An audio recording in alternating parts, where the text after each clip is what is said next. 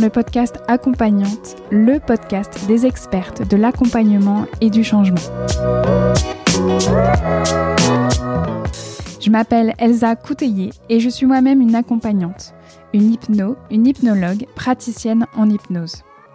Dans le podcast Accompagnante, vous trouverez un premier format d'épisode consacré totalement aux interviews d'expertes de l'accompagnement inspirantes. Je leur ai tendu un micro et je suis revenue avec elles sur leur pratique, leur parcours, leur vie, leur formation et sur tout ce qui les a amenées à être les accompagnantes qu'elles sont aujourd'hui. L'idée, c'est de faire entendre les voix d'expertes, de l'accompagnement et du changement pour qu'elles puissent à votre tour vous inspirer pour créer la pratique et la vie qui vous ressemblent. Dans Accompagnante, vous trouverez aussi un deuxième format où je prends la parole en solo pour revenir sur des thématiques plus précises concernant l'accompagnement, l'hypnose et le fait de devenir accompagnante justement et de construire son activité et sa pratique. Pour ne manquer aucun épisode d'accompagnante, je vous invite à vous abonner sur votre application de podcast préférée. Allez, c'est parti pour un nouvel épisode. Je vous souhaite une très belle écoute.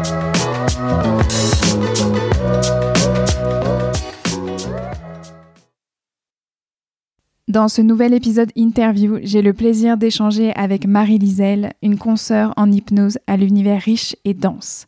Magie intérieure et créativité sont deux mots qui relient sa pratique. Marie accompagne en thérapie, en création et en exploration de soi. Elle est aussi une artiste, une autrice et une co-créatrice. J'ai connu Marie par deux biais. Le premier qui est son expertise concernant le rêve éveillé augmenté par l'hypnose et le deuxième son groupe Facebook, les représentations des genres dans le champ hypnotique, qui a récemment été renommé en tant que hypnose inclusive. Ce groupe Facebook est destiné aux praticiens et aux praticiennes en hypnose, en PNL, en sophrologie, qui s'interrogent sur l'influence des représentations des genres et autres sources d'oppression systémique dans leur pratique hypnotique et aussi dans leur vie. Il s'adresse aussi à celles qui désirent échanger sur l'hypnose en général dans un contexte inclusif et safe. Durant notre entretien, Marie m'a bluffé par sa réflexivité, par sa position méta et sa capacité à déconstruire pour construire quelque chose de beaucoup plus doux et généreux pour notre monde. Avec Marie, nous avons parlé de la différence entre thérapie, création et exploration, de ses créations radiophoniques, de sa rencontre avec l'hypnose, de ses formations à l'hypnose justement, du rêve éveillé augmenté par l'hypnose, de la liberté d'accompagner à sa manière, de ce qu'elle appelle la position méta et la magie intérieure, des rituels, du lien entre déconstruction et accompagnement thérapeutique, et de bien d'autres choses riches et inspirantes. Pour information, toutes les ressources mentionnées dans l'épisode sont comme d'habitude disponibles dans la création de l'épisode et sur mon site internet elsacouteiller.com. Je vous souhaite une très belle écoute. Bonjour Marie. Bonjour Elsa. C'est avec vraiment euh, un grand plaisir que je te reçois sur euh, le podcast Accompagnante. Euh, c'était vraiment une, envie profonde de ma part de t'interroger, de t'interviewer pour revenir avec toi sur ta pratique, ta pratique de l'hypnose, mais aussi ta pratique en tant qu'accompagnante, parce que ça fait un moment que je te vois t'impliquer, participer à différents groupes d'échange, et surtout sur ton groupe à toi qui est donc euh, le groupe des représentations des genres dans l'hypnose, dans le champ hypnotique. Euh, donc voilà, bienvenue à toi Marie euh, sur ce podcast. Merci. Pour commencer, est-ce que c'est OK pour toi si je te demande de te présenter? Oui, OK. Donc je suis Marie Liselle, j'exerce l'hypnose et le rêve éveillé à Paris. Je me déplace beaucoup aussi pour donner des stages euh, dans la montagne avec les chevaux, en traversée, hypnose, rêve, médiation par le cheval, pour donner des formations en rêve éveillé augmenté par l'hypnose dans différentes euh, villes ou campagnes, pour des projets artistiques aussi. Donc euh, je suis régulièrement ailleurs qu'à Paris, mais ma base c'est là. je suis praticienne en hypnose et en rêve éveillé augmenté par l'hypnose, donc une méthode que, que j'ai fait avec euh, de l'idiosyncrasie. Donc je suis euh, hypnopraticienne, je reçois en séance en privé pour créer sa vie, donc pour un mieux-être, pour créer son œuvre, euh, pour la création artistique. Donc je travaille beaucoup en collaboration avec des créateurs, créatrices. et pour créer son monde pour l'exploration. Donc là, on n'est ni dans la thérapie, ni dans la création artistique, mais dans l'ouverture de soi. Euh, J'ai des personnes qui viennent, par exemple, euh, pour euh, développer une synesthésie ou pour augmenter leur sensorialité ou bah, pour pour les fantasmes aussi sous hypnose ou pour ou pour la, communication avec leur animal, ce genre de choses. Donc là, on est d'un côté dans la thérapie, de l'autre dans la création et dans le troisième dans l'exploration. Je suis artiste aussi, donc euh, je travaille aussi en collaboration avec d'autres euh, d'autres artistes en tant que technicienne hypnotique, en tant que partenaire co-créatrice ou en tant qu'autrice euh, engageant d'autres créateurs créatrices. Super, super. Et tu me disais aussi que tu étais dans la radio, dans la création radiophonique. Oui, donc ça fait quelques années que j'ai commencé à faire des, des créations radio euh, avec de l'hypnose. Euh, la première, je l'ai écrite il y a très longtemps. Elle est sortie il y a 4 ans, je crois, 5 ans, je sais plus. C'était Boa, euh, qui est un rêve éveillé euh, directif. Donc, on n'est pas du tout dans l'hypnose post-érectionnelle, là. mais qui fonctionne très bien. Donc, c'est un bon trip de 45 minutes à écouter avec un, gros casque qui couvre bien les oreilles parce qu'il y a plein, plein, plein de basses. Le musicien qui l'a co-créé avec moi fait de la noise. Donc c'est vraiment important d'avoir un casque qui euh, qui permet d'écouter ces sons. Et puis on peut partir en voyage et des voyages très différents, que ce soit pour pour les l'expérience sensorielle, que ce soit pour dormir, que ce soit pour l'érotisme, ou se raconter une autre histoire. Donc il y a plein de lectures entre guillemets de bois possibles. Il y a eu aussi euh, Agogie qui a été fait réaliser par Daniel Martin Bourré, qui est un, homme de radio euh, bien connu du milieu. Euh, et là, je suis co-autrice euh, de cette création. Là, il a, réalisé un travail sur son centre, la recherche de son centre, et on a fait plusieurs séances enregistrées qu'il a montées et, euh, mises en onde. Euh, ensuite, il y a eu Fantasme, qui est une création que j'ai réalisée à partir de Fantasme sous hypnose. C'était la première de ce type-là et, euh, ça a été euh, une grande aventure. Et euh, voilà, donc je continue les fantasmes enregistrés sous hypnose pour une installation cette fois-ci. ces trois créations, enfin ces deux créations, fantasmes et boa, ont été possi rendues possibles par la communauté française, française Wallonie-Bruxelles de Belgique. Donc ils m'ont donné des sous pour le faire. Euh, pour l'instant, j'en ai encore une en cours, euh, mais j'en parlerai plus tard.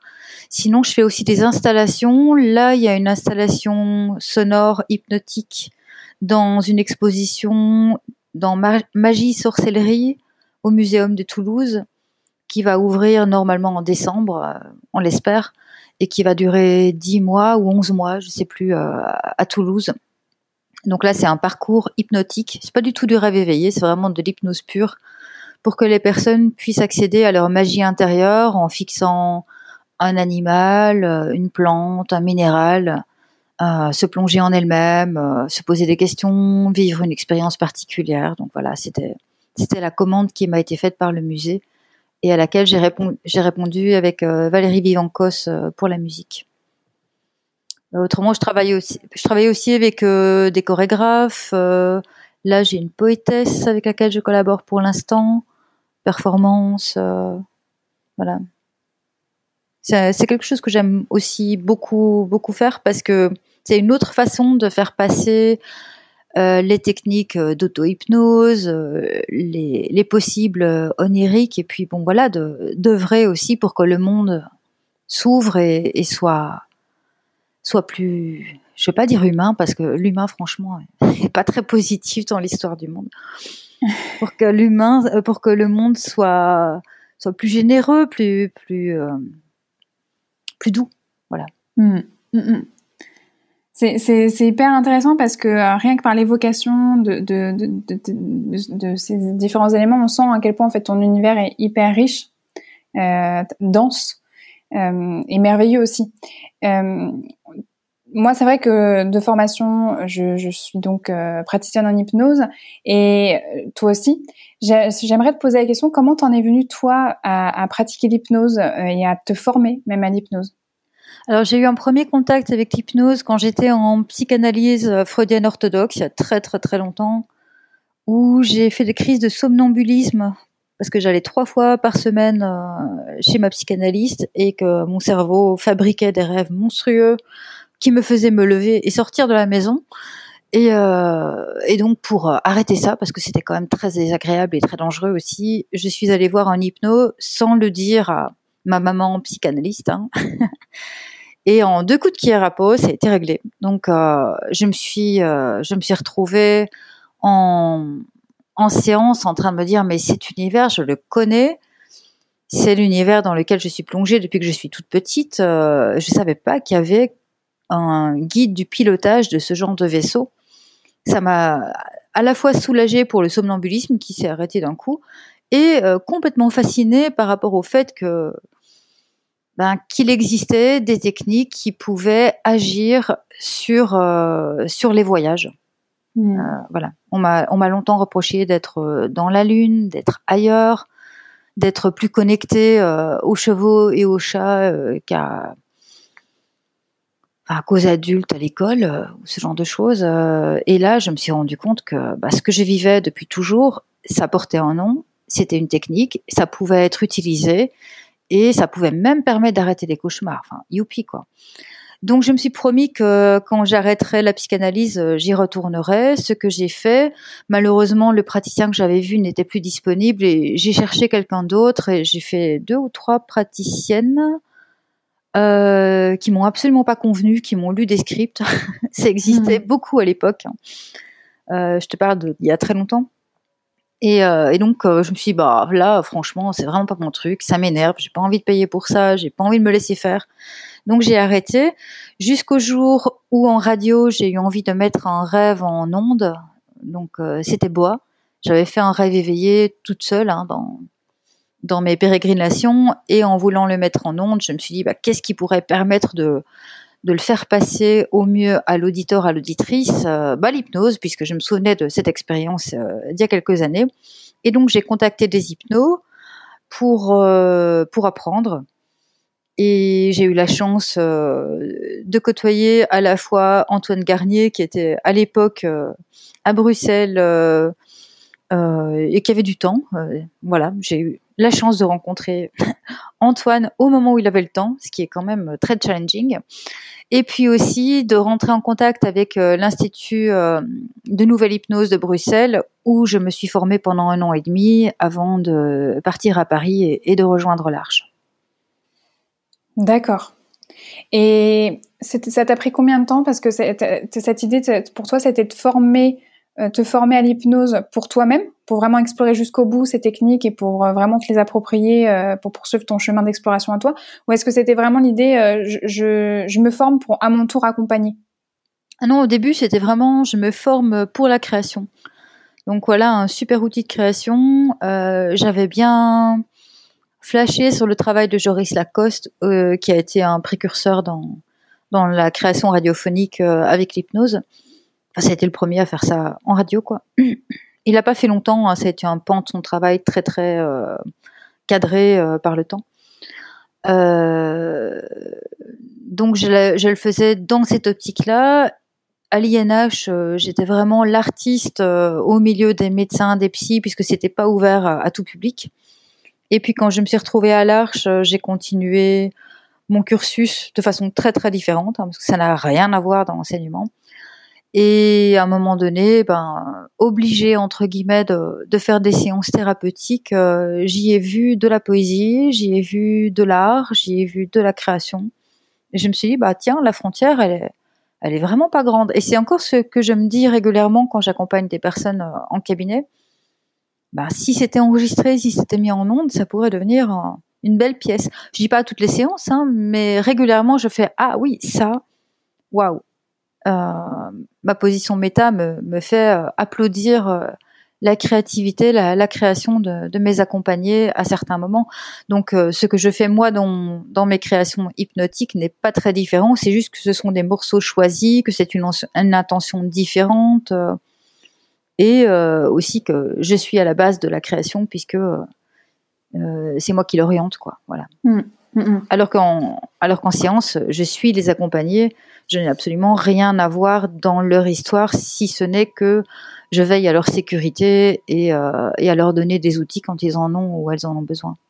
Là, plusieurs fois, euh, depuis le début de l'enregistrement, tu as, évoqué euh, le rêve éveillé, puis tu as rapidement évoqué aussi le rêve, rêve éveillé augmenté par l'hypnose. Est-ce que tu peux un peu plus nous en parler et surtout nous dire, toi, qu'est-ce que c'est pour toi le, rêve éveillé augmenté par l'hypnose et surtout comment tu l'utilises dans l'accompagnement, vraiment dans les moments où tu accompagnes? Alors, le rêve éveillé augmenté par l'hypnose vient du désir de liberté, autant du côté de l'accompagné que de l'accompagnant. Euh, il vient du croisement, de la croisée entre mes différentes pratiques. Donc l'hypnose, bien évidemment, hein, qui est ma base en tant qu'accompagnante. le rêve éveillé dirigé euh, à l'ancienne, que j'ai appris euh, au cours d'hypnologie euh, donné par Cyril Champagne à l'Arche et euh, qui m'a qui m'a donné aussi une, bonne base à mixer. J'y ai ajouté des pincées de rituels que j'ai appris beaucoup dans, dans des, des pratiques néo-chamaniques ou des pratiques de néo-sorcières. Euh, dans des lectures aussi d'espaces transitionnels, euh, de, de travail sur la métaphore, euh, dans toutes mes formations littéraires, cinématographiques, artistiques, dans le rapport à, à l'éthologie, aux animaux, à la nature aussi. Donc en fait, c'est un espèce de mix qui fonctionne de façon naturelle euh, avec la plupart des accompagnés, pas tous. Hein. Il, y a, des personnes qui, avec lesquelles je fais plutôt de l'hypnose pure et dure, parce que le rêve éveillé leur convient pas, mais c'est rare, mais ça arrive. Euh, l'inverse est vrai aussi. Il y a des personnes avec qui l'hypnose pure et dure, euh, c'est super difficile, alors que le rêve éveillé, ça glisse tout seul. donc c'est une pratique qui me permet de travailler avec des outils hypnotiques, mais avec plus de liberté, avec plus de créativité, avec plus de rire, avec plus de plaisir. Et je parle pour moi, hein, c'est pas du tout un jugement de valeur, mais moi j'avais besoin de mettre en place quelque chose de voilà de plus créatif euh, dans le sens euh, imaginatif euh, que l'hypnose technique. Même si j'apprécie aussi l'hypnose technique par ailleurs. Est-ce que euh, est-ce que tu sens que euh, pour certaines demandes, voilà, c'est une évidence de proposer le rêve éveillé augmenté par, par l'hypnose? Bah En fait, les gens, la plupart des gens vont voir mon site avant de me demander un rendez-vous. Et mon site n'est pas très classique en tant qu'hypno. faire un tour du côté des témoignages ou du côté de, des techniques, quand j'évoque tous mes outils, euh, bah, donne très très vite une idée de, la pratique, de ce que l'on peut trouver quand on vient chez moi en séance. Donc la plupart des gens s'attendent plus à du rêve éveillé qu'à de l'hypnose pure et dure. Certaines personnes ont sont déjà passées par de l'hypnose pure et dure, certaines personnes sont en formation d'hypnose pure et dure aussi et viennent chercher euh, euh, une ouverture par rapport au rêve. Euh, donc j'ai aucun souci à commencer directement en rêve éveillé si je sens que c'est ok avec la personne, si le rapport est, bon et que euh, voilà. Il y a des personnes qui viennent en disant j'aimerais bien faire de l'auto-hypnose ou j'aimerais bien faire une séance plutôt orientée hypnose. je sais que tu travailles autrement aussi, mais là, s'il te plaît, est-ce qu'on pourrait? Et oui, bien sûr. Donc tout est bon, mais en règle générale, euh, si les personnes ont fait un tour sur mon site, euh, la plupart du temps, elles s'attendent plutôt à, entrer en rêve et à jouer avec de l'hypnose dans le rêve plutôt que d'être euh, dans une dans un rossi et une lévitation de main après quoi voilà. Mmh, mmh. D'accord. Toi, aujourd'hui, tu dirais que ton, style d'accompagnement, c'est. Déjà, est-ce que toi, tu sens que tu as trouvé ton style d'accompagnement à toi, ta couleur d'accompagnement à toi, ou est-ce que c'est tu es encore en recherche de ça? Euh, disons que ça s'arrête jamais Quand on s'arrête, si on s'arrête de chercher, enfin, c'est triste et, et, un peu mortifère pour moi. Mais euh, oui, j'ai l'impression d'avoir trouvé la base, en tout cas, euh, de ce qui me convient. Maintenant, elle peut, euh, elle va encore bouger hein, beaucoup dans, par rapport à tout ce que je croise dans ma vie, par rapport à tout ce qui vient enrichir la pratique, parce que je ne, je ne sépare pas ma pratique hypnotique de ma vie. Enfin, c'est un art de vivre. L'hypnose, la magie intérieure, comme je l'appelle, qui regroupe toutes mes toutes mes toutes mes euh, étiquettes là euh, hypnose, rêve éveillé, rituel, enfin tout le machin là, c'est voilà, magie intérieure regroupe tout ça. Euh, c'est un art de vivre, c'est quelque chose qui me définit, qui me correspond. 24 heures sur 24, 7 jours sur 7, c'est pas un costume que j'endosse pour aller bosser. Mmh, mmh, mmh.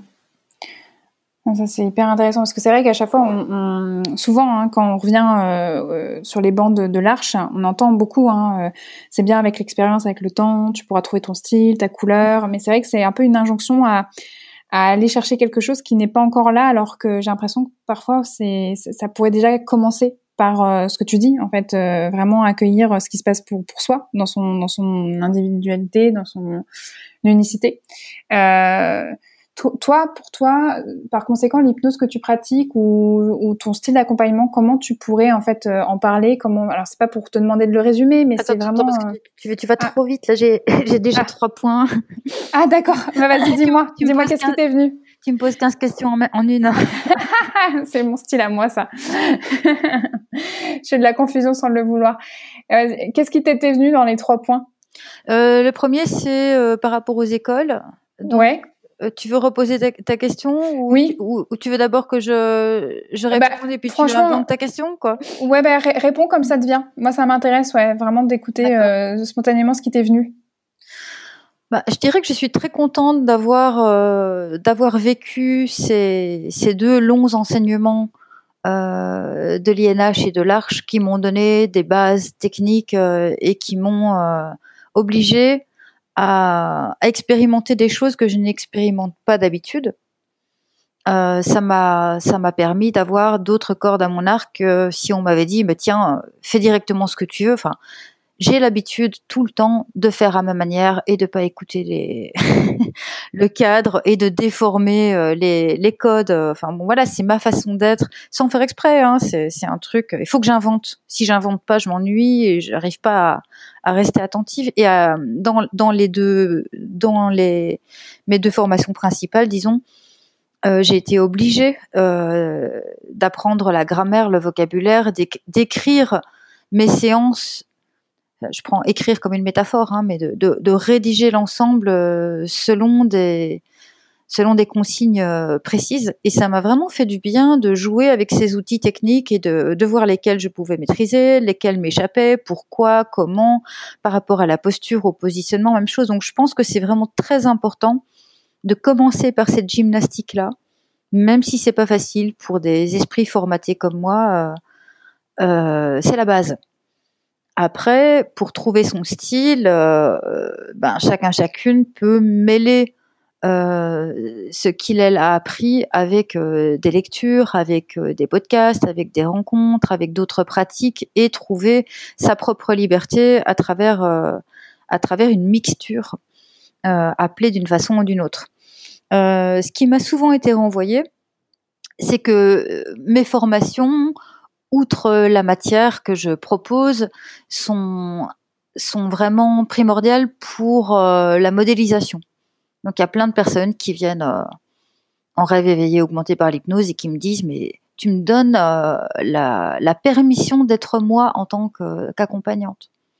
Euh, je peux m'inventer en tant qu'accompagnante, puisque je ne donne pas une méthode en disant il faut faire comme ça, comme ça, comme ça. Il y a le point 1 et puis il y a le point 2 et puis il y a le 2A, il y a le 2B. Euh. Bah, c'est pas des protocoles que je donne, ce sont des, élans avec euh, une certaine logique, euh, logique qui n'est pas la logique euh, nécessairement de, de, la vie quotidienne, hein, qui est la logique du rêve éveillé. Donc on est parfois dans une logique un peu barrée, mais qui est logique quand même. Et donc, par modélisation et par apprentissage de cette logique euh, différente, euh, les praticiennes et praticiens qui, viennent, euh, qui viennent apprendre la méthode peuvent se forger leur propre rêve éveillé augmenté par l'hypnose qui va pas être le même que le mien. Et tant mieux, c'est ça que je veux.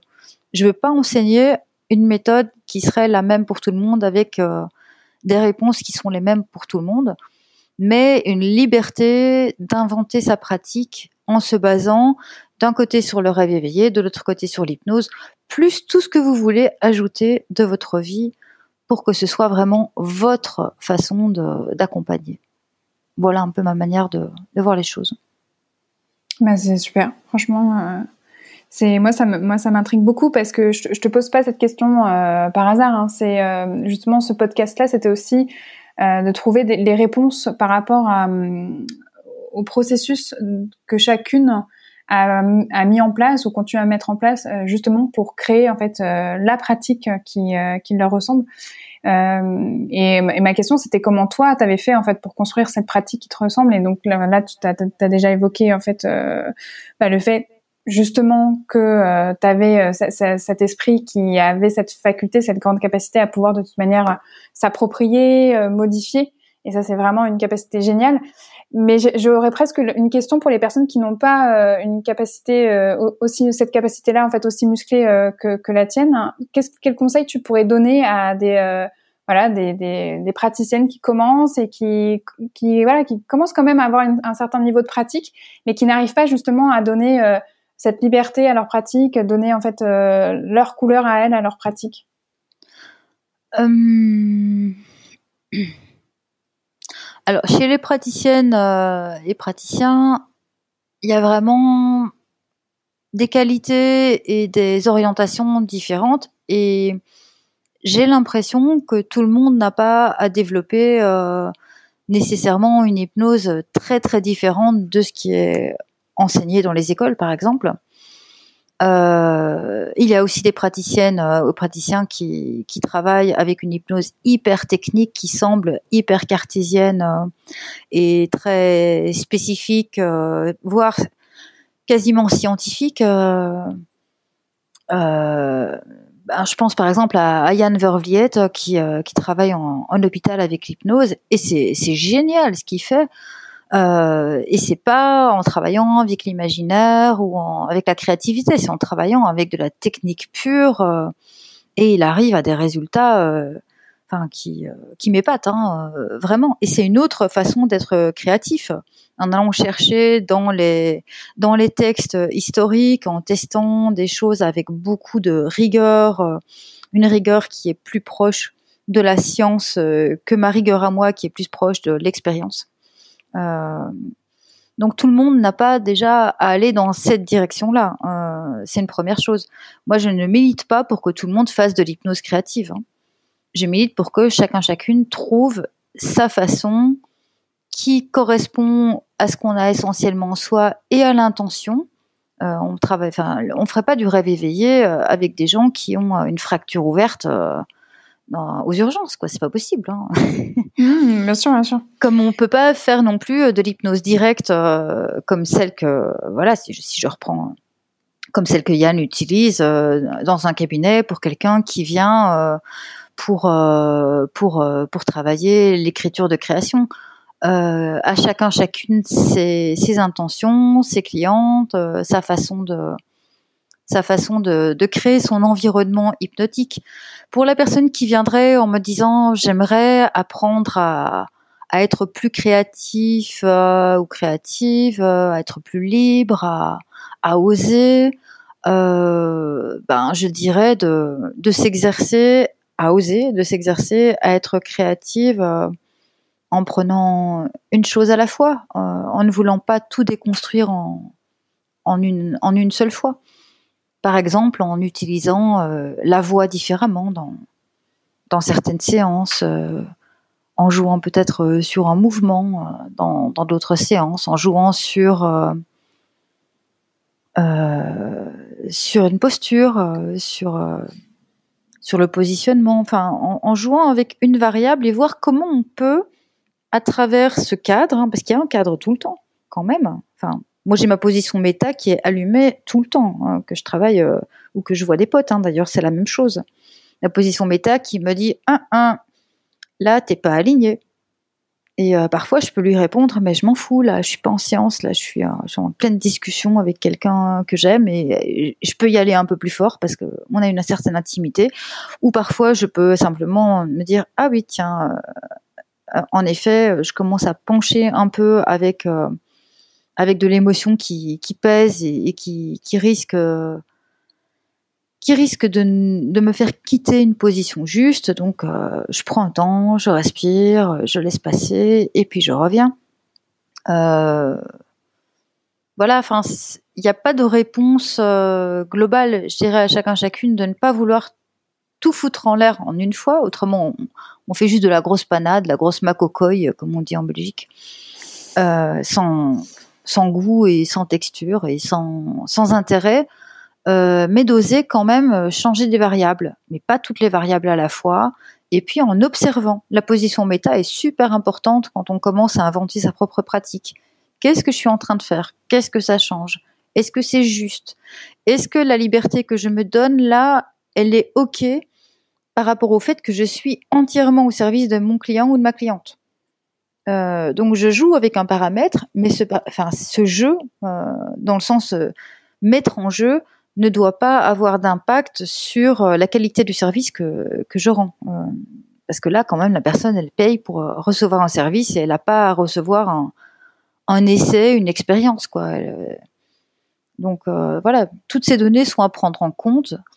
Et puis de s'amuser aussi avec des proches, de faire de l'hypnose dans le sport, de faire de l'hypnose euh, dans les balades, de faire de l'hypnose euh, au lit, euh, de faire de, l'hypnose en écriture automatique. Enfin, pas seulement pour la thérapie, pas seulement en cabinet, mais de jouer quoi, de, s'amuser avec cet outil pour petit à petit s'approprier des choses qui ne sont pas si académiques et qui pourtant fonctionnent et qui deviennent bah, des parts de soi à part entière à partir du moment où sait que que ça fonctionne parce qu'on l'a déjà fait plein de fois et que les résultats sont là, quoi. Ouais, super. Euh, là, quand tu parlais de, pratique, quand tu parlais de tester des choses, ça me fait penser à ce que tu disais un peu plus tôt euh, autour aussi de, rituels. Euh, voilà, que, que tu t'évoquais aussi de la magie, la magie intérieure. Et je sais ça que c'était un thème que tu voulais vraiment, euh, sur lequel tu voulais qu'on échange euh, dans ta pratique, la pratique peut-être même de, tu parlais de néo-sorcellerie aussi. Est-ce que tu peux nous en dire un peu plus? Qu'est-ce que toi tu mets derrière magie? Qu'est-ce que tu mets derrière ce mot-là ou sur tous les autres mots là qui ont déjà été évoqués euh, autour de ça?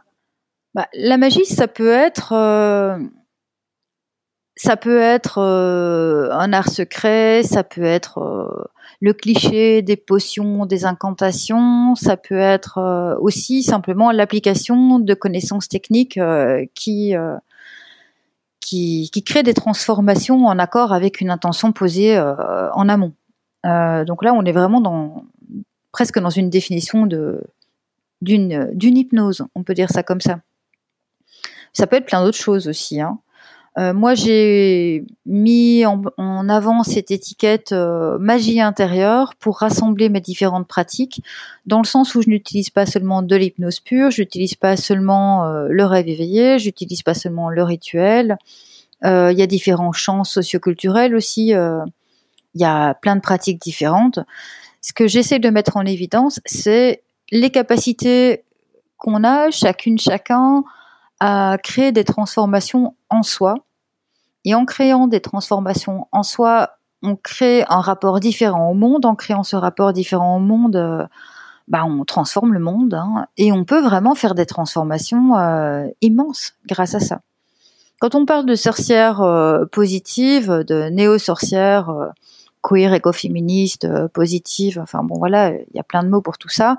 on est dans des rassemblements de personnes qui mettent en place des intentions positives. Hein, euh, pour euh, bah, pour que le monde soit soit plus habitable, pour que le monde soit plus juste, pour que le monde soit plus égalitaire, pour que le monde soit plus doux. Mais en fait, euh, j'aimerais faire, si oui, si j'ai un message à faire passer entre guillemets à travers tes ondes, c'est peut-être le fait que séparer les choses euh, est un peu artificiel. Oui, je suis hypno d'un côté, je peux me dire sorcière positive de l'autre, euh, mais c'est la même chose. En gros, je travaille avec des personnes qui viennent me voir ou avec des groupes pour aller chercher en elles les ressources qui font qu'elles arrivent à transformer leurs croyances, leurs représentations, leurs relations, leurs connexions à elles-mêmes, aux autres, au monde, euh, aux arbres, aux animaux, à leurs voisins, à leurs euh, collègues, euh, et, ça, et ça transforme le monde. Donc tout dépend de ce qu'on met autour comme comme représentation comment politique euh, aussi, euh, tout dépend de, ce qu'on met euh, comme contexte, tout dépend de ce qu'on met comme, comme vocabulaire. Souvent, la truculence met, met des pratiques avec rituels un peu à distance. Enfin, je sais pas, moi je me fais souvent interviewer où finalement, ah, tu es une sorcière, mais c'est quoi une sorcière pour toi? Tu jettes des sorts, euh, de la poudre de perlimpinpin tiens, t'as pas un nez crochu. Euh, enfin, il y a, ce côté qui, enfin, euh, c'est une interpellation que j'ai assez régulièrement quand même, euh, où, finalement le, chapeau noir, le balai et et le côté et le poro sur la figure. le, le, sabbat et ainsi de suite sont encore des représentations très présentes dans le grand public, alors qu'en fait, on est vraiment dans des regroupements féministes, égalitaristes, qui cherchent à ce que le monde aille mieux en, se, en combattant le capitalisme, le patriarcat, euh, ces oppressions qui occasionnent de la souffrance et de la destruction, quoi. Voilà. Mais on utilise les mêmes euh, techniques euh, de suggestion, de porter une intention pour pour euh, opérer une transformation euh, que dans l'hypnose euh, de base. Hein. c'est les mêmes techniques, c'est pas les mêmes intentions, c'est pas les mêmes habillages, c'est pas les mêmes groupes, c'est pas les mêmes contextes, mais on est toujours dans les magies, dans les magies intérieures. Donc par le terme magie intérieure, je regroupe mes différentes pratiques, qu'elles soient euh, celle de quelqu'un qui veut euh, arrêter de fumer et qui vient chez moi pour ça, ben voilà, on va activer sa magie intérieure pour que la cigarette ne soit plus utile dans sa vie, d'une façon ou d'une autre. Euh, quand on quand on chante pour les arbres, c'est le même principe. Hein. Comment j'active ce qu'il y a en moi de profond pour être connecté avec les autres êtres, qu'ils soient humains, animaux, végétaux ou autres. Euh, de façon à, me sentir euh, relié, connecté à moi, aux autres, au monde, et à pouvoir vivre en, collaboration, en, conciliation, en entraide, euh, et non pas en oppression, ou en combat, ou en peur. Mmh, mmh, mmh.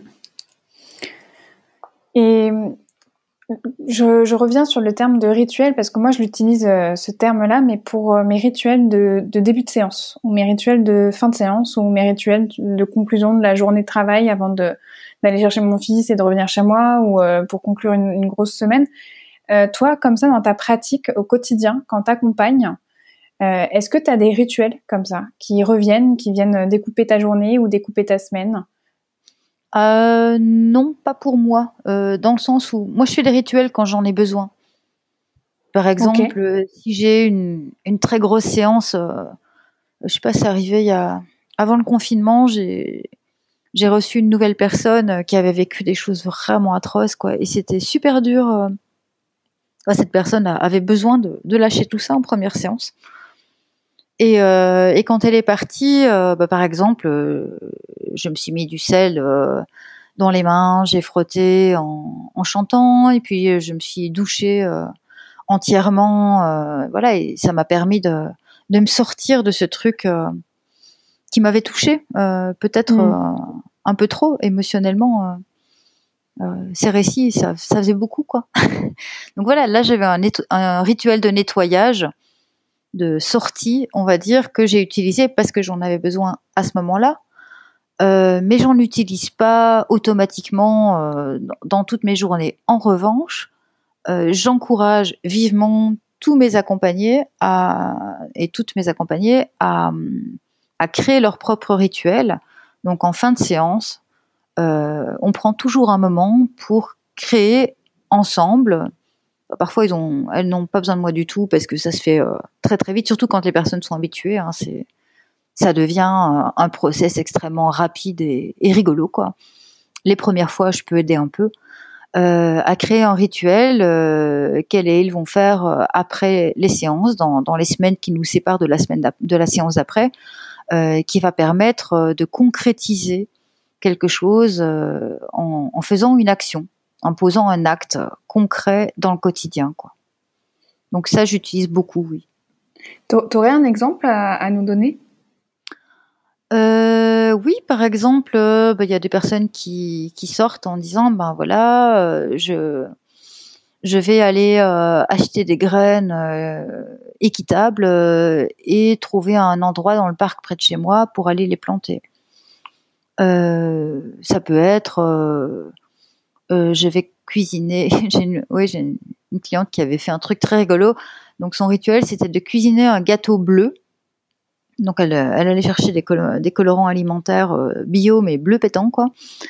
De le diviser en je ne sais plus combien de parts et d'aller euh, l'offrir à des personnes inconnues. Voilà, c'était un petit rituel.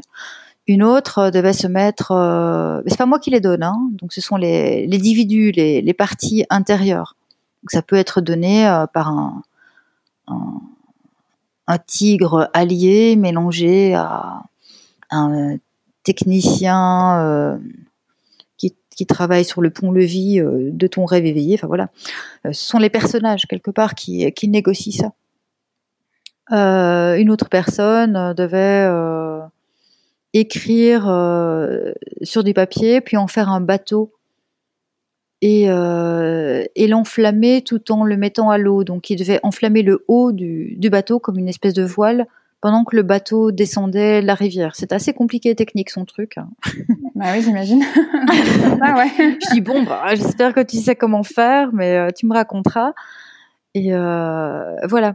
Ce que je leur demande toujours, c'est que le rituel respecte euh, l'environnement, c'est important, et respecte l'autre. Par exemple, un jour, euh, j'ai un, un, un, accompagné qui m'a qui, qui, a sorti comme rituel, oui, euh, il faut que j'arrête une femme en rue, que je lui dise qu'elle est belle et que je l'embrasse. Et là, je lui dis ah non. Euh, ah non Ah non, là, ça passe pas, non.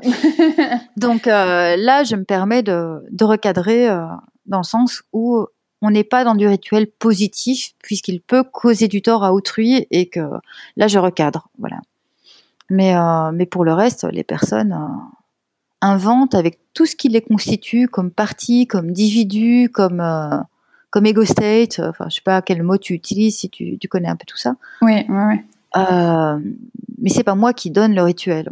Je peux l'aiguiller un peu pour l'organiser ou je peux le recadrer s'il n'est pas positif et si, enfin, s'il n'est pas positif pour l'environnement ou pour d'autres personnes.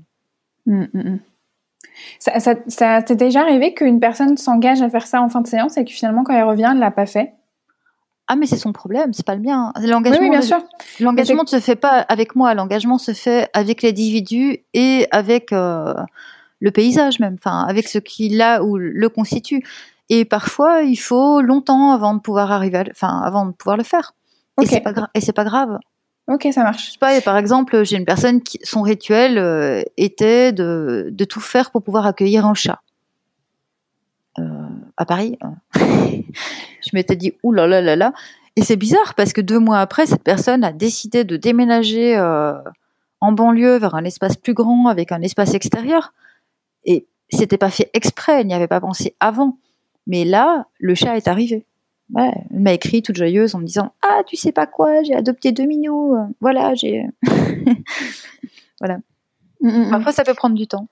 Bah oui, oui, mais je pose quand même la question parce que ça, peut créer quelque chose quand il y a des gens justement qui ne sont pas prêts à, faire ce rituel, même si elles se sont engagées justement envers leur parti et, et, et elle, pourrait revenir en séance en, étant déçue ou en étant dans une forme de culpabilité vis-à-vis de justement euh, de ça et en disant bah je suis désolée mais c'est que je l'ai pas fait et je me demandais en fait comment toi t'accueillais ça justement ça. Euh, moi j'accueille rien du tout je les mets en, en contact de nouveau, on repart dans le rêve et on, euh, je suis conciliatrice dans le sens où on appelle les parties. Bon bah voilà, euh, Sabine euh, n'a pas fait le, rituel pour le gorille. comment le gorille réagit? Qu'est-ce qui, est-ce qu'il a besoin de quelque chose maintenant? Une réparation dans le rêve? Est-ce qu'il y a moyen de renégocier le, le rituel pour qu'il soit faisable? Parce que là, ça avait l'air d'être trop dur. voilà, enfin je fais médiatrice quoi, euh, mais j'ai pas à poser de jugement. Mm-hmm. Et ça, devient autre chose, mais c'est du travail. Enfin, c'est une matière, euh, c'est une matière de travail extraordinaire. La personne qui vient en disant ah j'y suis pas arrivé ou je l'ai pas fait. Et puis la plupart du temps, quand les gens comprennent comment je fonctionne, euh, ils arrivent en disant euh, ouais ça j'ai pas fait. Hein. Ah non non mais je vais lui dire là au Piaf qui m'a demandé de faire ça, que c'est vraiment pas possible. et c'est tout à fait ok. Enfin, je veux dire, on est dans, dans des réunions entre soi, euh, à l'intérieur de soi, qui font que, ben, tant que ça discute, que ça se concilie et que ça sème à l'intérieur, dans, dans les deux sens du terme, euh, avec les deux orthographes, le aimer avec AI et le, et le sème euh, de semer, quoi, mm-hmm. tout va bien. Mm, mm, mm. C'est pas faire le, c'est pas faire le rituel qui est important. Hein. C'est la conciliation et la communication, la souplesse, la confiance qui s'installe et l'amour qui s'installe petit à petit avec toutes les parts de soi. je, suis, je suis complètement d'accord. Donc, et je suis hyper contente que tu puisses euh, l'évoquer parce que euh, c'est exactement ce genre de message moi que j'ai envie de, de transmettre. Donc euh, c'est parfait. Donc pour toi, euh, finalement, il n'y a pas vraiment de rituel à part quand tu sens vraiment le, le besoin, comme tu disais, parce que euh, je me demandais comment tu te préparais toi quand tu sais quand tu sais que tu as, deux trois séances devant toi. Est-ce que le matin quand tu te réveilles, euh, tu te mets dans un dans, tu te fais une séance d'auto hypnose Est-ce que tu te mets dans un état particulier ou simplement hop bah c'est bon, tu tu t'accueilles la personne et, et la séance commence? Bah, je vois pas pourquoi j'aurais besoin d'une préparation particulière, sauf s'il y a eu un événement particulier avant. Je ne sais pas si j'ai un coup de fil houleux avec euh, avec quelqu'un ou si euh, si j'ai couru dans la rue parce que j'étais en retard. Peut-être que là, je vais avoir besoin de me poser euh, pour remettre mon, mon point d'équilibre à, la bonne place avant de recevoir quelqu'un. Mais comme je le ferais si je suis invitée à dîner par une amie et que je me sens pas aligné pour arriver chez quelqu'un d'autre, bah, je vais prendre un temps avant de sonner à la porte pour me pour m'aligner. Enfin, ça me semble la moindre des politesses, quoi. Euh, c'est pas particulier à, à une séance. Euh, j'ai envie de dire, chaque rencontre demande un, un alignement, un ancrage, euh, un check. Enfin, je sais pas si tu fais ça, toi. J'ai juste le check, ma position méta qui fait, tiens, comment ça va? Comment c'est là à l'intérieur? Ok. Et puis, euh, est-ce qu'il y a quelque chose à, est-ce qu'il y a quelque chose à ajuster ou pas? Euh, Est-ce qu'on fait avec ou est-ce qu'on prend un temps pour euh? Mais voilà, ça, se fait la plupart du temps très vite. Et puis, s'il y a besoin, ben oui, là, effectivement, je vais prendre, je vais prendre un temps. Ça m'est arrivé d'avoir des, des moments super difficiles et puis d'avoir une séance l'heure, une heure après, et pendant l'heure qui sépare ces moments super difficiles de la séance, ben, de prendre du temps pour m'aligner, oui, euh, en me disant, tiens, quels sont les moyens les plus, euh, les plus confortables et les plus rapides pour, euh, pour être au top quand la personne sonne. Mm, mm, mm. Mais c'est pas quotidien, parce que le quotidien, c'est check, comment ça va? Ça va, ok. c'est plutôt non, Je, suis, je suis comme toi. Je suis comme toi, mais justement, au travers de ce podcast, je fais une sorte de mini sondage euh, qui, bah, qui vient de ma curiosité hein, personnelle et professionnelle parce que c'est vrai que euh, moi je, je, suis comme toi et j'avais une forme de, de, de, petite culpabilité de me dire mais est-ce qu'il faudrait pas que je prenne plus de temps pour créer des états un, un, voilà en auto hypnose me dire vraiment que je rentre dans ma transe de praticienne euh, alors que en fait finalement le, ce check là en fait me suffit justement pour rentrer dans cette transe ou dans cette dans voilà dans cette ce, ce point d'accueil de neutralité et euh, ça, je suis contente de, de t'entendre l'évoquer. voilà, parce que ça me ça me rassure quelque part de me dire que je suis pas la seule à, à vraiment poser voilà tout simplement la question, mais concrètement, ok, comment ça va? Ok, bah ça va, je, je me sens prête, c'est bon, euh, on y va. Mais je ne fais pas de différence entre euh, les temps de séance et les autres temps sociaux. Enfin, euh, quand si si quelqu'un vient dîner chez moi et euh, me dit à un moment donné, ah attends parce que là j'étais mal assise et j'ai une pointe dans le dos et qu'on se connaît un peu, hein, bah, la plupart des personnes que je côtoie sont quand même dans, dans la même mouvance. Euh, dire ok tu veux aller voir? Oui bah, ferme les yeux allez hop il est comment ce point? Et on part direct hmm. Enfin, et avant, on a sans doute mangé, euh, bu trois verres de vin et rigolé d'autres choses. Mais si je devais faire un rituel avant de dire attends, attends, on va faire une séance, laisse-moi un quart d'heure pour allumer ma bougie. Mais non, non, c'est juste demander la, la, la permission pour. Euh, enfin, le consentement est hyper important dans toutes les situations. Enfin, moi, ça, j'y tiens vraiment. Quoi. On a un outil entre les mains qui est un, outil euh, très très puissant. Et, euh, et, juste poser la question. T'as envie d'aller voir? Ça te dit? Ok, on y va. Ça prend une demi-phrase, mais il faut le faire. J'ai vu tellement souvent des des espèces de je pèse mes mots euh, j'arrive pas à le trouver du coup. J'arrive pas à nommer du coup. Je m'auto-censure. euh, enfin, des, des, des, warriors de, des warriors de, de l'hypnose qui ont envie de, qui ont envie de faire quoi et qui posent pas la question et qui s'engouffrent euh, dans le moindre truc sans, sans demander la permission. Mais ça m'agace, ça me révolte et, je pense que on est vraiment dans un souci profond de, respect de l'autre hein, quand, quand on pose pas la question. Voilà. Ouais, c'est bien, c'est bien de le préciser. Franchement, c'est parfait. Euh, Marie, maintenant avec toi, j'aimerais évoquer le, lien que toi que tu fais entre déconstruction et accompagnement thérapeutique.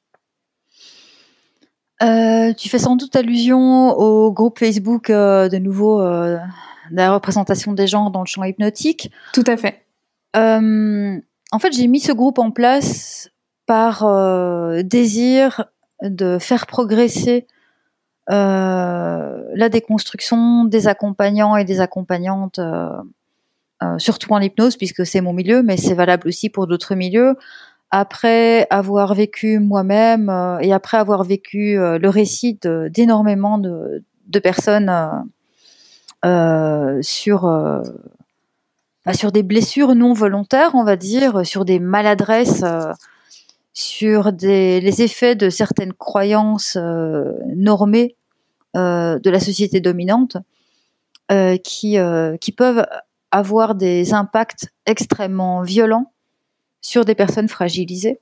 Hmm. Donc, bah, je parle de grossophobie. je sais pas si quelqu'un vient vient te voir pour arrêter de fumer et que la personne dépasse les 120 kilos, bah, c'est pas mal de lui foutre la paix avec son poids et de se concentrer sur la clope. Euh, j'ai eu pas mal de TDS aussi, euh, donc travailleurs du sexe et travailleuses du sexe. Euh, et beaucoup m'ont raconté que la plupart du temps, aller voir un thérapeute, c'est directement être mis mise dans la case. Oh mon Dieu, la pauvre, il faut la sortir de là. Mais non, euh, la personne vient pour euh, le stress, pour passer le permis de conduire. Qu'on lui foute la paix avec euh, avec des représentations qui ne la concernent pas. Elle vient pour passer son permis de conduire en étant plus en confiance. Elle vient pas pour quitter le boulot qu'elle a choisi.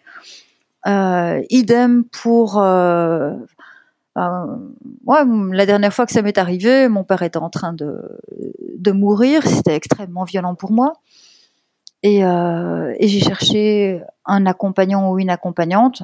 J'ai demandé autour de moi qui je pourrais aller voir euh, en gestalt, puisque c'était, je voulais, je voulais être accompagnée en gestalt et plus en trans parce que je me barre très très vite et très très loin facilement. Mm-hmm. Euh, donc voilà, euh, c'est plus facile pour moi d'être euh, accompagnée par une autre technique. Et je me suis retrouvée face à un, face à un mec euh, qui voulait régler mes problèmes, mais pas les problèmes pour lesquels j'étais venue. Moi, j'étais venue parce que mon père allait mourir dans, dans, les semaines qui venaient et ça me semblait insurmontable euh, par rapport à, à, la vie que je devais continuer à mener tout en menant ce pré-deuil. Enfin, c'était trop, quoi. Donc, je venais pour être accompagnée pour ça. Et après m'avoir parlé, euh, enfin, m'avoir fait parler pendant une demi-heure, euh, il a fait son résumé de la situation où, euh, bah, en fait, j'avais eu certainement un gros problème dans l'enfance, mon féminin, mon masculin, machin truc, voilà, être queer, pansexuel, pan-romantique, polyamoureux, machin truc, c'était pour lui toutes des catastrophes, des nœuds à dénouer. Mais moi, ça, je l'aime. Ce sont des parties de moi que j'aime, que je chéris et que je ne désire pas normaliser. Par contre, je viens avec une souffrance qui est une souffrance contextuelle grave. Une des personnes que j'aimais le plus au monde était en train de disparaître volontairement. Donc, c'est là comment on fait, de quoi j'ai besoin pour être dans cette situation avec le plus de confort possible? Donc ça a été un double uppercut. Euh, D'abord de ne pas être aidé sur ma demande, et puis aussi qu'ils me disent que, euh, bah voilà, il faut couper les poils au monstre euh, et euh, en faire une bobonne qui, qui regarde sagement TF1, quoi. C'est ce que je lui ai dit avant de partir. Mmh. Et, et c'est comme ça pour beaucoup de personnes, et des personnes qui sont beaucoup plus fragiles que moi des personnes qui sont en transition de genre, par exemple, euh, qui reçoivent, enfin, qui se font mégenrer en passant la porte. C'est terrible.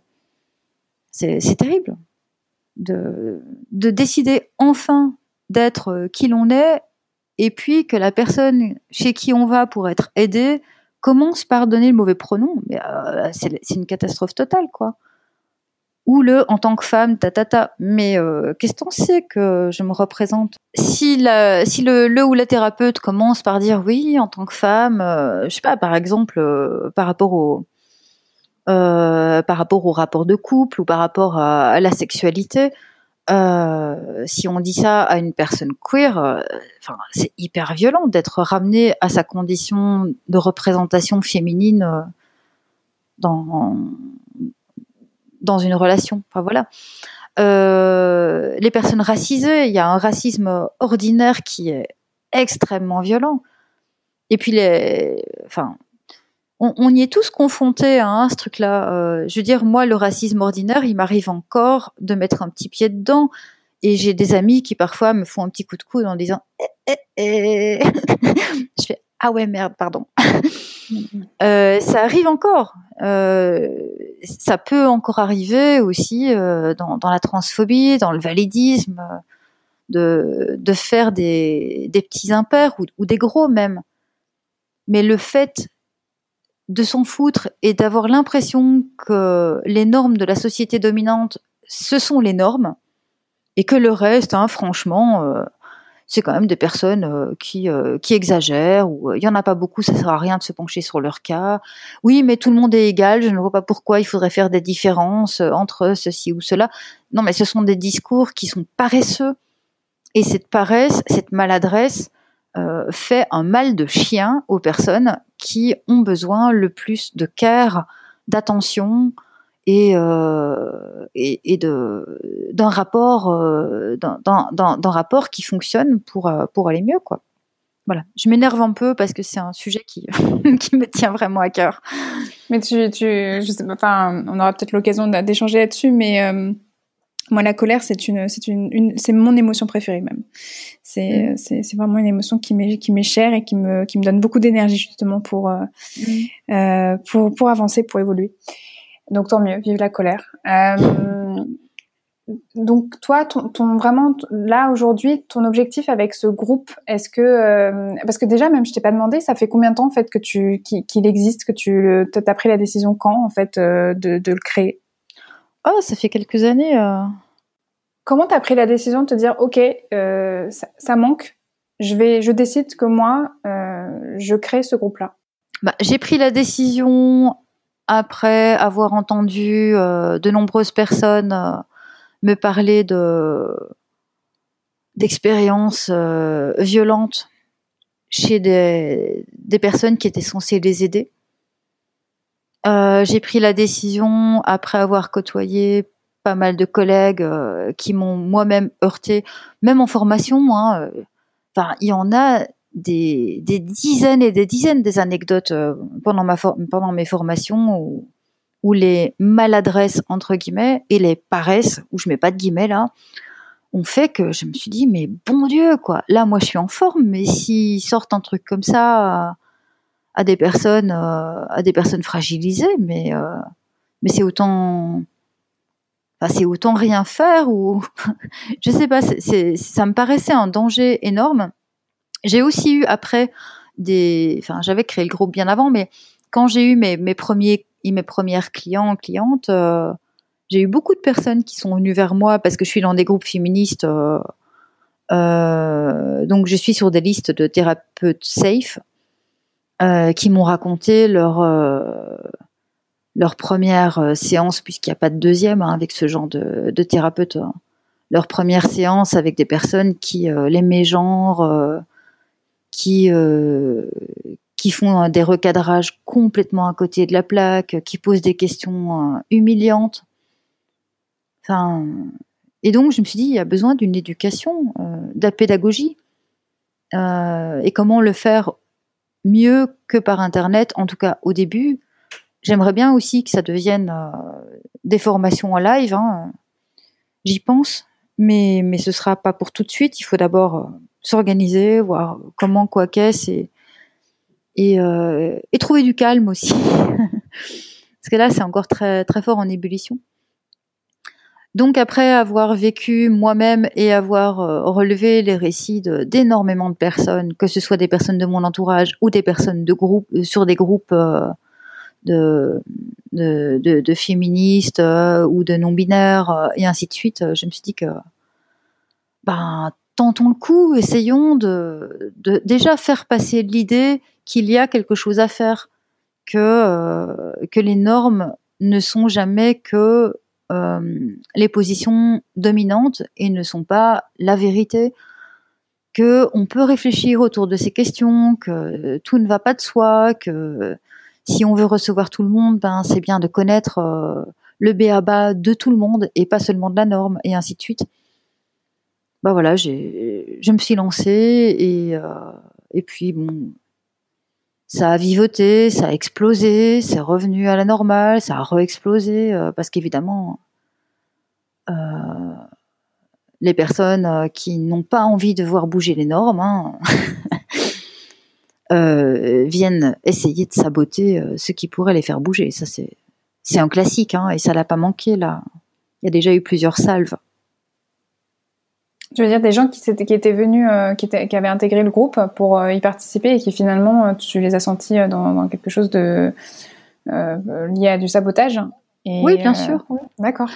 Oui, et alors au début, ça peut être, ça m'intéresse comme sujet parce que tiens, je me suis posé la question aussi de ta ta ta, et puis quand ils voient le contenu, ben ça les bouscule trop dans leur dans leur représentation, dans leur façon de de travailler, de communiquer, d'être avec les autres. Euh, et donc, il y a attaque.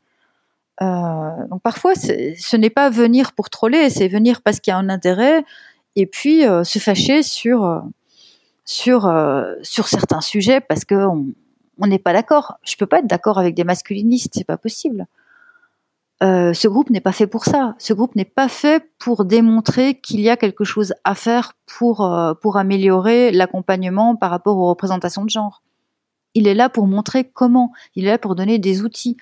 C'est un peu comme si on venait sur un groupe vegan euh, pour dire mais si il faut manger de la viande en fait.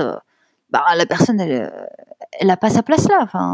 On est là pour échanger des recettes véganes, on est là pour euh, discuter euh, de, plein de trucs euh, par rapport, tiens, comment on fait pour faire aimer la cuisine végane à des gosses qui n'ont jamais mangé? Enfin, je sais pas, j'invente. Hein. Mais on n'est pas là pour pour se faire dire que la viande est indispensable à la vie. On va pas sur un groupe vegan pour pour dire ça. Ben, on vient pas sur un groupe queer pour dire que les femmes et les hommes c'est quand même différent et que si les femmes sont douces et que les hommes sont batailleurs, eh ben on est complémentaires. Parce que là, on n'est pas dans le sujet. Je suis désolée, on n'est pas dans le cadre euh, pour lequel le groupe a été créé. Voilà. Et pour euh, un, accompagnant, une accompagnante, voilà, qui euh, qui, qui, qui commence en fait à voilà à t'écouter, qui se dit tiens ça m'intéresse, je vais aller je vais aller regarder de plus près en fait ce groupe voilà créé par Marie Dizel. ok c'est donc c'est une étape de venir dans, dans rejoindre ce groupe là, mais est-ce que tu aurais des un, un, genre une ressource, c'est peut-être difficile de te demander de citer qu'une seule ressource, mais quand même un truc de base vraiment si pour les personnes qui nous écoutent et qui, qui sont intéressées justement par tous les sujets que tu que évoques est-ce que tu aurais une ressource à leur donner vraiment le truc euh, Il faudrait vraiment qu'elles lisent ou qu'elles regardent ou qu'elles écoutent pour euh, vraiment avancer concrètement sur euh, leur chemin d'ouverture, d'apprentissage, de réflexion par rapport à, ça? Bah, le plus accessible, qui demande le moins d'efforts, ce qui est important hein, parce que euh, aller vers quelque chose qui fait bouger demande des efforts et la plupart des personnes n'ont pas nécessairement envie de fournir ces efforts. Donc le truc le plus accessible, euh, bah, c'est la déconstruction d'un homme blanc. C'est un, site de, euh, base fait par un mec blanc qui, qui propose des outils de déconstruction pour les mecs. Et enfin, les femmes sont les bienvenues aussi, hein, mais je veux dire, c'est ce sont des outils vraiment avec du béaba euh, et avec euh, avec un vocabulaire compréhensible, euh, avec de l'humour, euh, avec une communication très contemporaine, très facebookienne. Enfin voilà. sinon, bah, il y a énormément de liens hein, sur les sur les plusieurs mmh. années de, de, de, vie du groupe. Là, on en a posté des tonnes. On est en train de réorganiser les choses pour se faire un, un lexique, les liens les plus les plus importants et ainsi de suite. c'est en cours. Pour l'instant, euh, ça n'existe pas encore, c'est en cours d'écriture. Mais déjà, rien qu'avec des constructions d'un homme blanc, il y a déjà de quoi faire. Et c'est vraiment la base de la base. C'est difficile d'aller vers des manifestes euh, euh, écrits par des hyper spécialistes tout de suite. c'est bien de, de commencer par ouais, par, euh, par le BABA, quoi. Mm, mm. C'est pour ça que je te pose la question, parce que euh, quand on découvre vraiment même le BABA, en fait, nous semble, euh, nous semble flou. Donc, autant, autant donner vraiment la ressource que toi, tu, tu sens qu'elle mm. serait la plus, la plus accessible et la plus utile. Oui, il y a aussi, il y a aussi la très belle vidéo de Isa Padovani qui, qui a sorti Se faire le cadeau d'être soi. Une vidéo courte où, où cette personne m'a fait un coming out euh, en tant que personne et en tant que thérapeute. Et, euh, et c'est voilà, c'est très, très ouvrant, c'est très clair euh, et très doux. Je vous invite aussi à, à le visionner. Hmm. Se, faire le cadeau d'être soi, Isa Padovani. Super. Là, ma prochaine question, c'est sur l'importance de prendre soin de soi quand on accompagne. Je sais pas si tu es d'accord avec moi, mais on travaille avec nous, on travaille avec euh, vraiment euh, notre outil de travail, c'est notre corps, c'est notre voix, c'est notre présence, c'est nos émotions. Euh, ça passe aussi par notre créativité, notre imaginaire. voilà, il y a plein de choses en fait qui passent par nous. Donc on est notre premier outil de travail. je voulais savoir toi en fait comment tu prenais soin de toi? je prends soin de moi d'abord en côtoyant des personnes qui me font du bien. Je choisis les, contextes, les personnes, euh, les situations dans lesquelles je vais ou pas. Donc c'est déjà pour moi un, énorme, pas de, prendre soin de soi. Euh, parfois c'est pas poli, parfois c'est pas euh, euh compris, mais voilà, tant pis c'est quelque chose euh, auquel je tiens. Donc, je me mets dans les situations avec les personnes, dans les contextes qui me font du bien. Euh, la deuxième chose, euh, c'est l'espace-temps. J'essaye au maximum de me laisser du temps de rêver, de me promener, de, de ne rien faire, de lire, que le cerveau, le corps, l'esprit euh, puisse avoir le temps de se dilater euh, dans un espace agréable également. Ensuite, euh, je check très régulièrement autant le corps que l'émotionnel, que l'esprit, où j'en suis, avec quels critères, quels curseurs, de quoi j'ai besoin. Euh, c'est fort important aussi et pas besoin nécessairement pour remonter tous les curseurs tout le temps. Je trouve ça très important aussi et c'est le point suivant de parfois se laisser le droit euh, euh, bah de j'allais dire de faire la vidange que ce soit enfin de, plonger d'y aller à fond dans, quelque chose qui pourrait a priori être pris comme négatif et qui finalement ben faire une bonne purge aussi si on se laisse, euh, si on se laisse aller dedans, à condition d'en avoir conscience. Euh, je prends soin de moi aussi en prenant soin des autres, euh, y compris de la terre. Bien sûr, il y a des, enfin, il y a, plein, plein, plein, plein de concessions que je fais dans mon quotidien. J'habite à Paris. J'achète mes aliments dans un magasin, il est bio, d'accord, je mange végétarien, d'accord, mais bon, ça n'empêche pas que ça abîme, euh, même en faisant très attention, euh, certaines personnes ou certaines terres ou certains animaux sur la planète. Euh, donc prendre soin de soi, c'est aussi prendre soin de, l'autre et de l'environnement. Euh, je prends soin de moi en n'étant pas trop en connexion avec euh, avec les choses qui me font du mal, euh, même point de vue virtuel bah, je veux dire, les gens qui mettent euh, des, des vidéos super trash, très violentes, euh, sans prévenir, euh, sans, sans warning, bah, je les vire ou je les mute. Enfin, je les, comment on dit, pour ne plus voir. C'est en sourdine. Voilà, je les mets en sourdine pour ne plus voir leur poste de façon sauvage, par exemple. idem pour les personnes qui téléphonent en étant vraiment pas bien. Bah, je leur demande enfin, je parle pas de clients, hein, je parle de personnes que, que je peux connaître, euh, bah, de, de, respirer, de, de, prendre un bon bol d'air et puis de me rappeler quand ça va mieux parce que j'ai pas envie de me prendre euh, leur propre vidange dans la figure, quoi. Voilà. Je fais attention à tout ça. Euh... Ouais. Et puis je suis dans l'art de vivre hypnotique, euh, dans la magie intérieure comme art de vivre, dans qu'est-ce que je peux transformer pour que ça aille mieux? Non pas mieux comme s'il y avait un idéal de vie, mais qu'est-ce qui serait plus confortable pour moi? Qu'est-ce qu'il est possible pour moi à cet instant? Qu'est-ce qu'il est juste pour moi par rapport à moi, mais aussi par rapport euh, à l'autre et à mon environnement? Euh, Voilà, enfin c'est un peu. Euh, je peux aussi te lister mes vitamines, hein, mais. Qui peut être quand même important. Euh, ouais, bah c'est super parce que c'est toujours pour donner pour donner un tour d'horizon des pratiques euh, à, pouvoir cultiver pour soi-même. Mm. Je pense que c'est des, des éléments qui sont que trop peu vus euh, en formation pour, pour vraiment créer. On parle beaucoup de voilà du cadre de la séance, de, de la posture de l'accompagnant, de l'accompagnant, de l'accompagnant, de l'accompagnante. Mais euh, voilà, c'est quand même des notions hyper importantes de pouvoir prendre soin de soi. Euh, globalement, mais surtout quand on est euh, aussi euh, accompagnante. Voilà, c'était merci, merci d'avoir pu nous, nous, évoquer tout ça pour toi.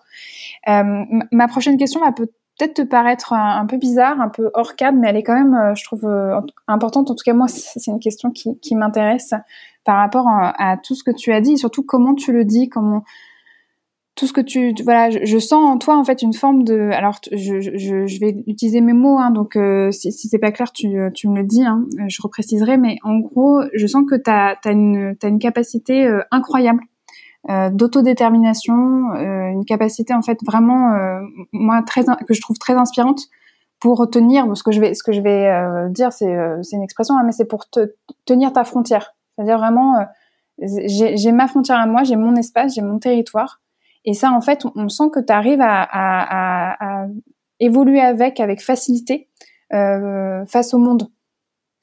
Et, et moi, en fait, ça, c'est très inspirant pour moi et je pense que ça peut être très inspirant, en fait, euh, aussi pour les personnes. Et, et j'ai la simple curiosité de, de, te demander, en fait, comment comment t'es arrivé à, à, construire, en fait, cette capacité de tenir, en fait, ta frontière de, voilà, voilà, c'est, moi, ça, c'est mon espace. Toi, toi, t'as ton espace, mais entre nous, il y a une frontière et cette frontière, moi, j'y tiens. Euh, alors j'imagine bien qu'elle est mouvante, que tu, euh, selon euh, selon les personnes que tu côtoies, des personnes plus ou moins proches, voilà, elle est mouvante. Mais je sens que, voilà, tu, tu tiens ton truc, quoi. Moi, je l'ai, je l'ai vu sur tes écrits quand tu, quand tu mets tes commentaires, voilà, sur sur différents groupes de l'accompagnement. là, dans, dans, certaines manières de, de, formuler tes réponses, il y a quelque chose qui est très limpide dans, voilà, moi, je tiens mon univers, je tiens ma frontière je, ça m'intrigue. Est-ce que, est-ce que ça, t'évoque quelque chose quand je dis tout ça ou pas du tout? Euh, Oui, j'ai plusieurs éléments de réponse. Ben, le premier, c'est la résilience. Euh, je pense que tout ça, ça se construit euh, dès l'enfance. Quels sont les, les, points vitaux à maintenir, à maintenir en sécurité et en confort en priorité et comment pas lâcher? C'est quelque chose que j'ai appris très tôt et que je continue d'apprendre hein, d'ailleurs. Le deuxième point, je pense que c'est la capacité de la position méta, de se mettre à la, place d'eux, enfin d'être dans, différents points de vue, mais de, me dire que mon point de vue, ma valeur, la valeur qui est la mienne, la représentation que je défends et que je décide de défendre, parce que je peux en changer aussi. Euh, il y en a pour lesquels je suis certaine que je vais pas changer. Enfin, euh, le droit des animaux, euh, le, les représentations positives des genres et ainsi de suite. Bah, c'est clair que je pense que jusqu'à la fin de ma vie, on, on va pas me faire devenir militante de l'extrême droite, quoi. Mais, mais pour d'autres petites choses, parfois ça peut évoluer. Et donc, une fois que je sais ce qui est important pour moi, je ne rejette pas ce que l'autre euh, ce que l'autre avance de façon absolue. Je la rejette dans mon territoire à moi, et mon territoire peut être assez vaste. Hein. je veux dire, euh, en tant qu'accompagnante, bah, mon territoire c'est aussi le champ de l'accompagnement. Donc premier point, euh, la résilience et tout, ce qui va avec. Euh, traverser des difficultés depuis très longtemps et, défendre ses enfin ses sont nécessaires, vitales pour euh, être euh, ancrées, alignées, bien plantées, vivantes. Euh, des techniques aussi, comme la CNV par exemple, que j'utilise pas assez et qui a aussi ses, ses revers. Hein. J'ai beaucoup fréquenté des personnes qui, qui enseignent la CNV ou qui sont dedans à, à 300% et c'est vite insupportable. Je sais pas ce que tu en penses, mais. C'est-à-dire, qu'est-ce que tu, est-ce que tu peux nous donner un exemple, enfin, sans vraiment évoquer une, situation précise, mais c'est-à-dire? Bah, c'est-à-dire que la base de la CNV, pour moi, elle est fort importante de dire euh, je me sens pas, me sens ceci parce que la situation est comme ça, ça me fait ça ce serait bien pour moi si telle chose changeait. Qu'est-ce que toi tu pourrais faire pour que ça change? Qu'est-ce que je peux faire pour que tu arrives à la changer? Enfin, d'arriver à parler, d'arriver à parler d'une situation, euh, d'une situation en particulier, d'un comportement ou euh, d'un dialogue et pas d'une personne, de ne pas accuser mais de chercher des solutions ensemble. Tout ça est très très très important pour moi. Ça, ça fait partie aussi de tenir sa position. Je veux dire que souvent, il m'arrive de dire à quelqu'un, mais tu as le droit d'exister, tu as le droit d'être dans cette pièce, mais pas à côté de moi. T'as pas le droit de venir me parler comme ça. Je ne suis pas d'accord de recevoir cette parole. Merci, salut, au revoir. Parce que cette personne a le droit de dire ce qu'elle a envie de dire, mais pas dans ma face, quoi. Là, non. En revanche, si ça attaque euh, des êtres euh, directement, si quelqu'un ou est en danger euh, par le comportement d'une autre personne, là, il n'y a plus le droit de ce comportement oppressif. Hein. Bah, je me souviens m'être fâchée, mais hyper fort, en formation, parce que quelqu'un voulait écraser une araignée. Euh, bah oui, là, je me suis vraiment fâchée, quoi. physiquement aussi, d'ailleurs. Hein. Euh, donc, j'ai pas laissé écraser l'araignée. Ça veut dire que là, la CNV, elle n'a pas, elle a pas, elle a pas sa place, c'est ça? Elle n'a pas sa place, elle a, elle a, ses limites, la CNV. Le temps de discuter avec, euh, avec cette andouille euh, qui voulait jouer au chevalier devant les femmes qui criaient « Oh mon Dieu, l'araignée !» Et le, le grand chevalier qui est venu avec son pied 45 euh, pour, pour lui marcher dessus, enfin, je, le temps de discuter, c'est fini. Donc, il n'y a pas le temps de discuter, il n'y a pas le temps de commencer à dire « Oh, quand je te vois... » Euh, éteindre la vie d'un être qui n'a rien demandé, qui demande juste à se sauver, euh, ça me fait du mal. Euh, ben non. C'est tu maintenant tu recules quoi. tu me laisses la mettre dehors. sinon ça va vraiment mal se passer. Il y a un truc où la CNV a ses limites. c'est sûr. non, mais je suis d'accord. je suis absolument d'accord. Ça me fait penser à. Il y eu. Enfin, là, évoqué tout à l'heure que la colère, moi, c'était une, une, émotion en fait qui m'était très chère. Et, euh, et souvent, voilà, sur Instagram, sur les réseaux sociaux, il y a parfois des petits messages comme ça, la colère, euh, voilà, c'est une émotion qui est importante, mais euh, et souvent elle est, elle est taguée malheureusement quand même de négative. Et euh, elle est, elle est aussi dans le, dans le sens où il faut, c'est des posts, tu vois, pour comment apprendre à gérer la colère. Voilà, ben la, la, colère, il faut se poser, l'écouter, comprendre vraiment qu'est-ce qu'elle a à dire, quelle émo enfin, souvent, voilà, la colère c'est une émotion écran, donc il y a une autre émotion derrière, et donc il faut écouter l'autre émotion.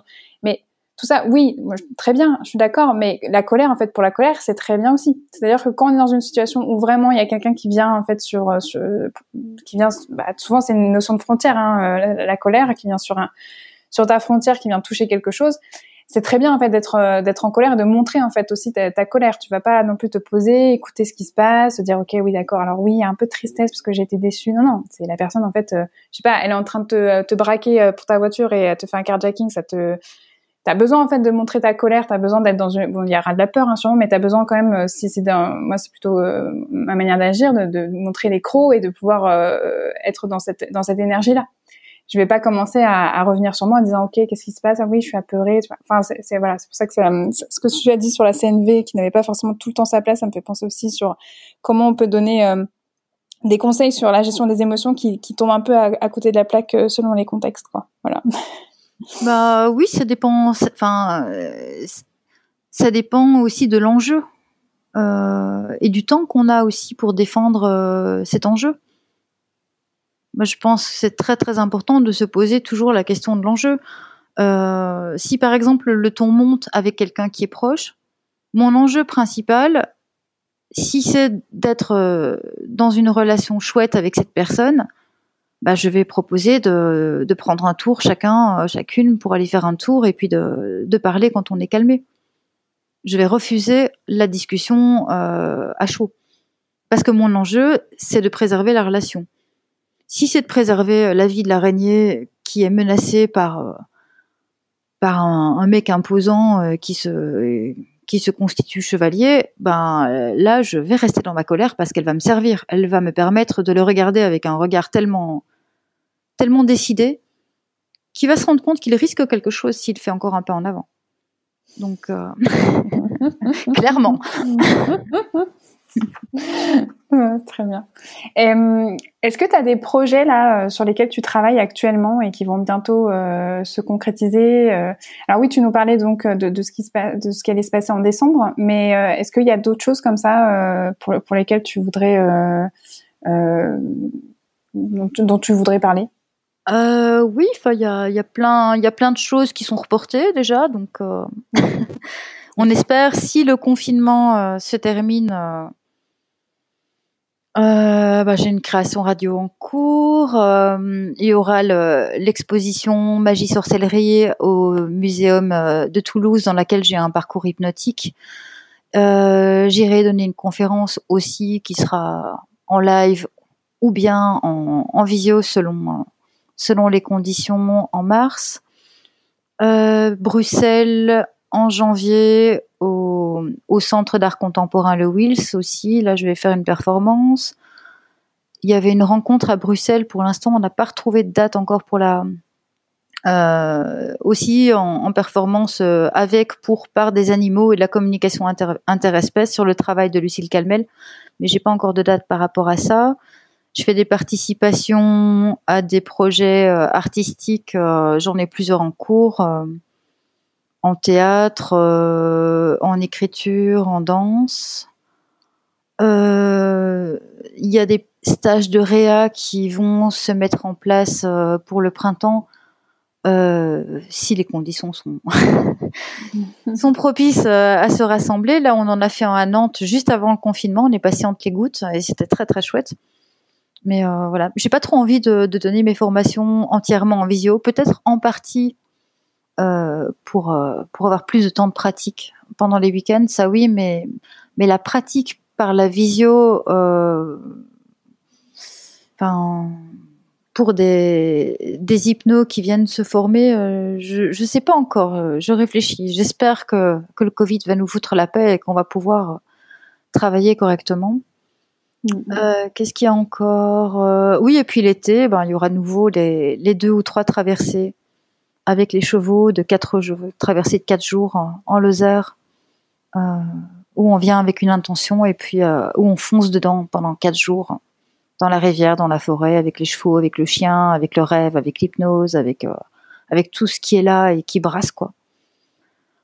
voilà, voilà. Je crois que j'ai fait plus ou moins le tour pour l'instant. Bah, super. Et donc, toutes ces, tout, si, les personnes veulent euh, poursuivre et euh, avoir plus d'informations, c'est euh, rendez-vous où pour toi? Bah, Mon site est, assez complet. Il est un peu bordélique, hein, mais il y a, de quoi lire.